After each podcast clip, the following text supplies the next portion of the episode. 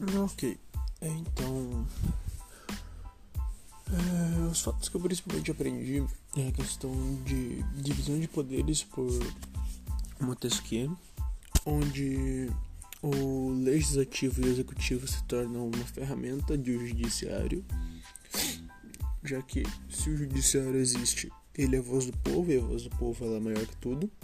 Então, para que o legislativo ou o executivo façam qualquer coisa, eles precisam do apoio do legislativo. E é a questão do humano como um animal político.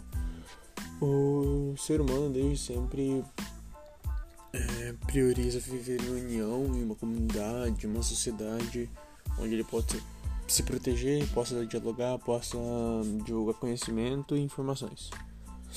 E isso vem desde os primórdios da humanidade, onde começaram a se formar as primeiras tribos e tudo mais. A partir daí as coisas só foram aumentando e agora a gente se engloba como o mundo inteiro. E basicamente é isso.